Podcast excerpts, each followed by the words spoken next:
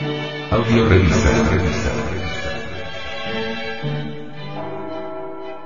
Gnosis.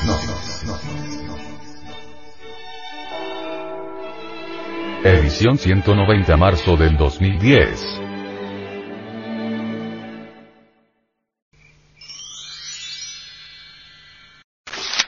La Jerusalén celestial.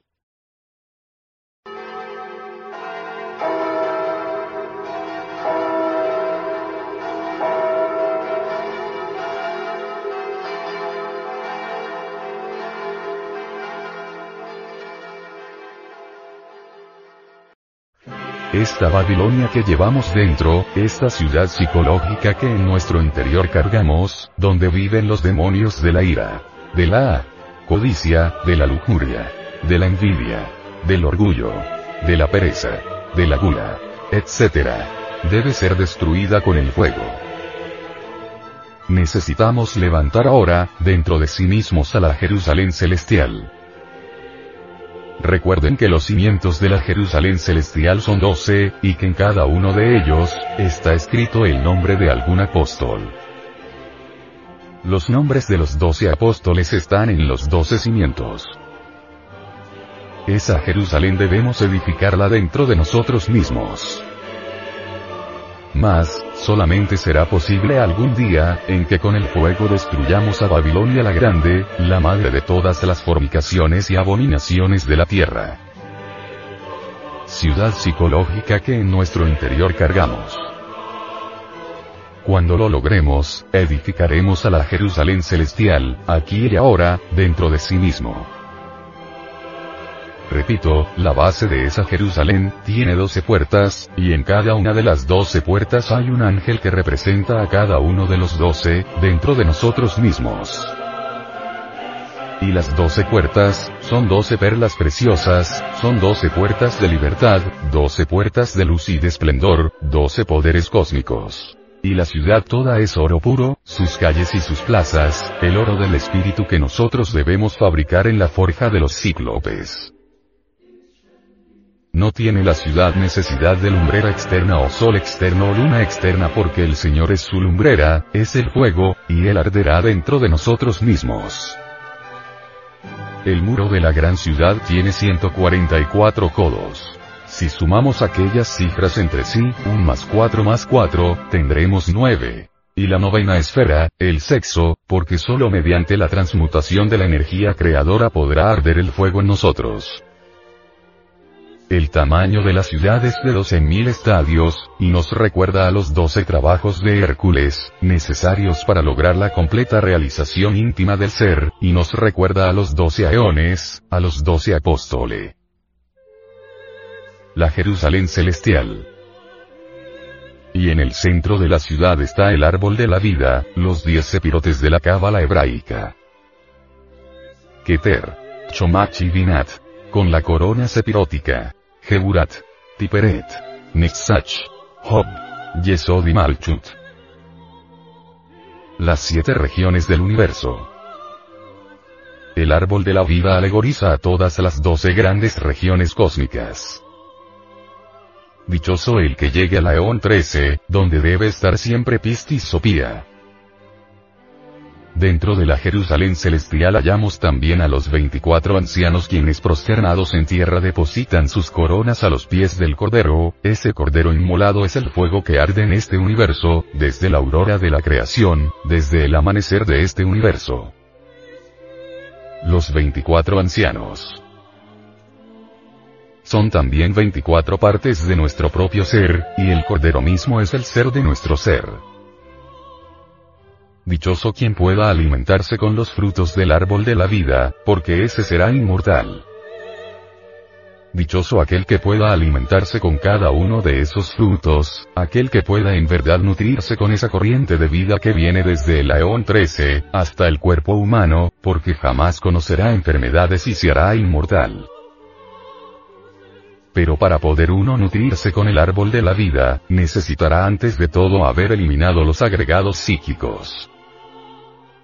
Recuerden ustedes que los agregados psíquicos, viva personificación de nuestros errores, alteran el cuerpo vital, y este alterado, daña al cuerpo físico. así surgen las enfermedades en nosotros. ¿Quién es el que produce las úlceras? ¿No es acaso la ira? ¿Quién produce el cáncer? ¿No es acaso la lujuria? ¿Quién produce la parálisis? ¿No es acaso la vida materialista, grosera, egoísta y fatal? Las enfermedades son producidas por los agregados psíquicos o demonios rojos de Set, viva personificación de nuestros errores. Cuando todos los demonios rojos de Set hayan sido aniquilados con el fuego, cuando nuestra mismísima personalidad haya sido quemada, entonces nos nutriremos con el árbol de la vida. La vida, descendiendo desde el absoluto, a través de los tres eones penetrará en nuestro cuerpo y nos hará inmortal. La salud será recobrada, jamás se volverá a tener enfermedades.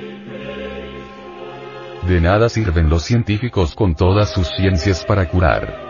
Si ellos curan, el paciente se vuelve a enfermar. Es claro que el ego mete el veneno de sus morbosidades y podredumbres dentro de los órganos y los destruye. He aquí el origen de todas las enfermedades.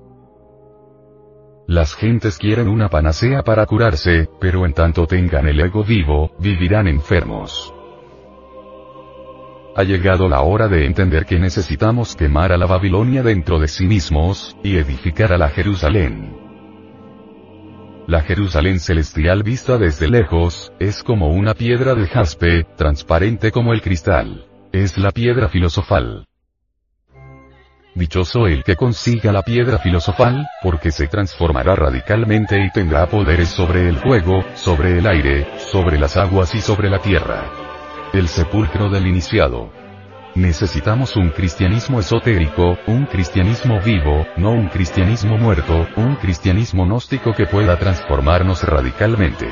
El movimiento gnóstico, la iglesia gnóstica, nuestros estudios gnósticos antropológicos, mostrarán a la humanidad la senda de la liberación. Mas, así como estamos, con el ego vivo, fuerte, robusto, marchamos por el camino del error. Necesitamos aprender a amar el fuego, y a trabajar en realidad, con los misterios del fuego. Como podemos ver, este camino no es para los mentecatos, no es para las gentes que están embotelladas entre los códigos de moral, escritos por tantos humanoides intelectivos. Este es un camino difícil, a este se le llama el camino estrellado, se le denomina así porque está simbolizado por ocho estrellas en el firmamento. Es un camino lleno de peligros imprevistos, un camino de angustias y dolor. Por ese camino anduvo Nicolás Flamel, el insigne alquimista medieval. Es el camino que conduce a Compostela, hay que entender lo que es la palabra Compostela. Compo significa recibir. Estela, significa estella o estrella, recibir la estrella. Para convertirse en hombre viviente, hay que recibir la estrella de seis puntas, es decir, el sello de Salomón. El sepulcro esto está, además, debidamente documentado con el sepulcro del iniciado que debe resplandecer, dice el venerable maestro.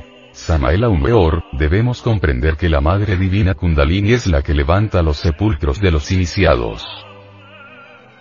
Cuando se dice sepulcros de los iniciados, no nos estamos refiriendo a sepulcro físico, sino al sepulcro psicológico, en el cual deben ser depositados los restos de los yoes muertos. Cuando el sepulcro resplandece, no queda ni un solo yo dentro de la sepultura. Así brilla la estrella, y esto hay que saberlo entender. Con el peregrino que va a Compostela, Nicolás Flamel simboliza, entre otras cosas, al Mercurio de la filosofía secreta, o al apóstol Santiago, el mayor. Santiago representa al Mercurio de la filosofía secreta, y el Mercurio es el fundamento de la gran obra. Santiago es, dijéramos, el patrono bendito de la gran obra. Para encarnar a los doce, se necesita inevitablemente haber muerto en sí mismo, haber destruido el ego animal. Hay un libro que nos puede guiar a todos. Es muy sabio, pero nadie lo entiende. Cualquiera lo puede comprar en el mercado, se vende por montones, pero nadie, teniéndolo en la mano, es capaz de abrirlo. ¿quién es digno de abrir el libro y desatar sus sellos? Ninguno podría, ni en los cielos ni en la tierra. Nadie habría, quien pudiera abrir el libro o desatar sus sellos. Nos referimos al Apocalipsis de San Juan. Ese libro no lo entiende nadie. Gracias a eso no lo han adulterado. Si no, a estas horas ya sería un cadáver. Pero como nadie lo entiende, lo han dejado en paz. El Apocalipsis. El libro abierto del iniciado. El venerable maestro. Samael Weor, sobre este libro dice.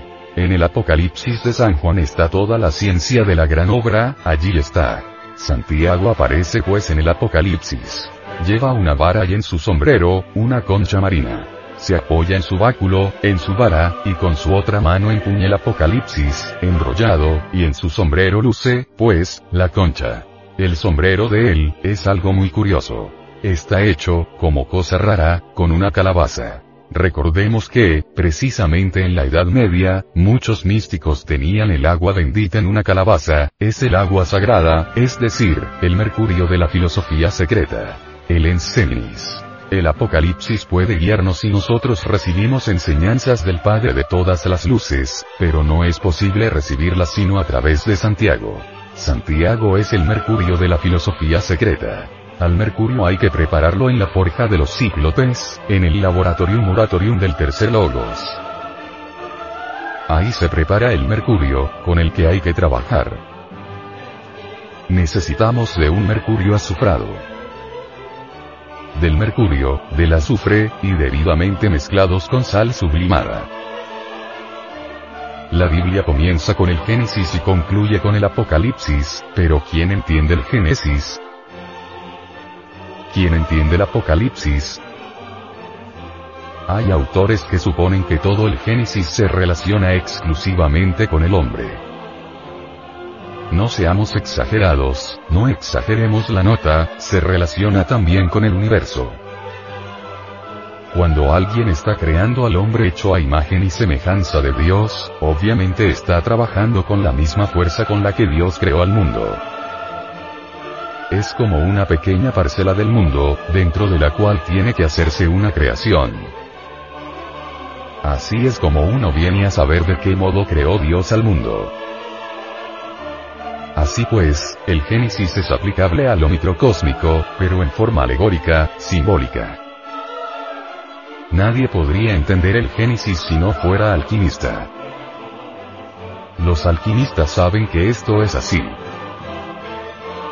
gracia. Si para poder crear al hombre hecho a imagen y semejanza de Dios necesitamos forzosamente de la sal, el azufre y el mercurio, cuando esto sucede allá arriba, en el macrocosmos, de esas fuentes del espacio sin fin surge, dentro del Archeus, compuesto de sal, azufre y mercurio, una nueva unidad cósmica, un nuevo sistema solar.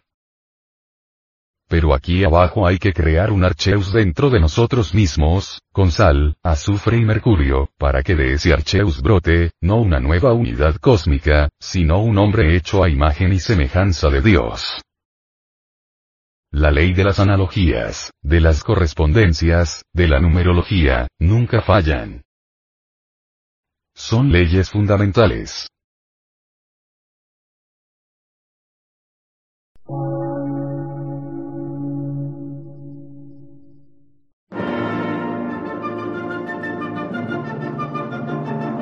Emisora, gnóstica, transmundial. Por una nueva civilización y una nueva cultura, sobre la faz de la Tierra.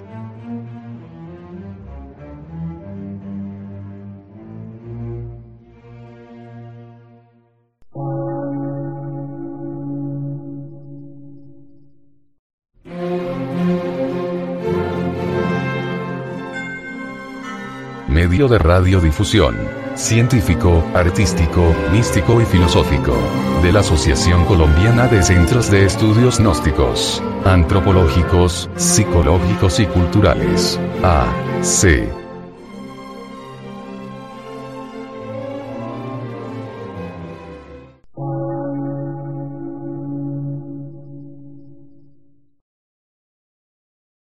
Lectura en movimiento. Difusión sin fronteras.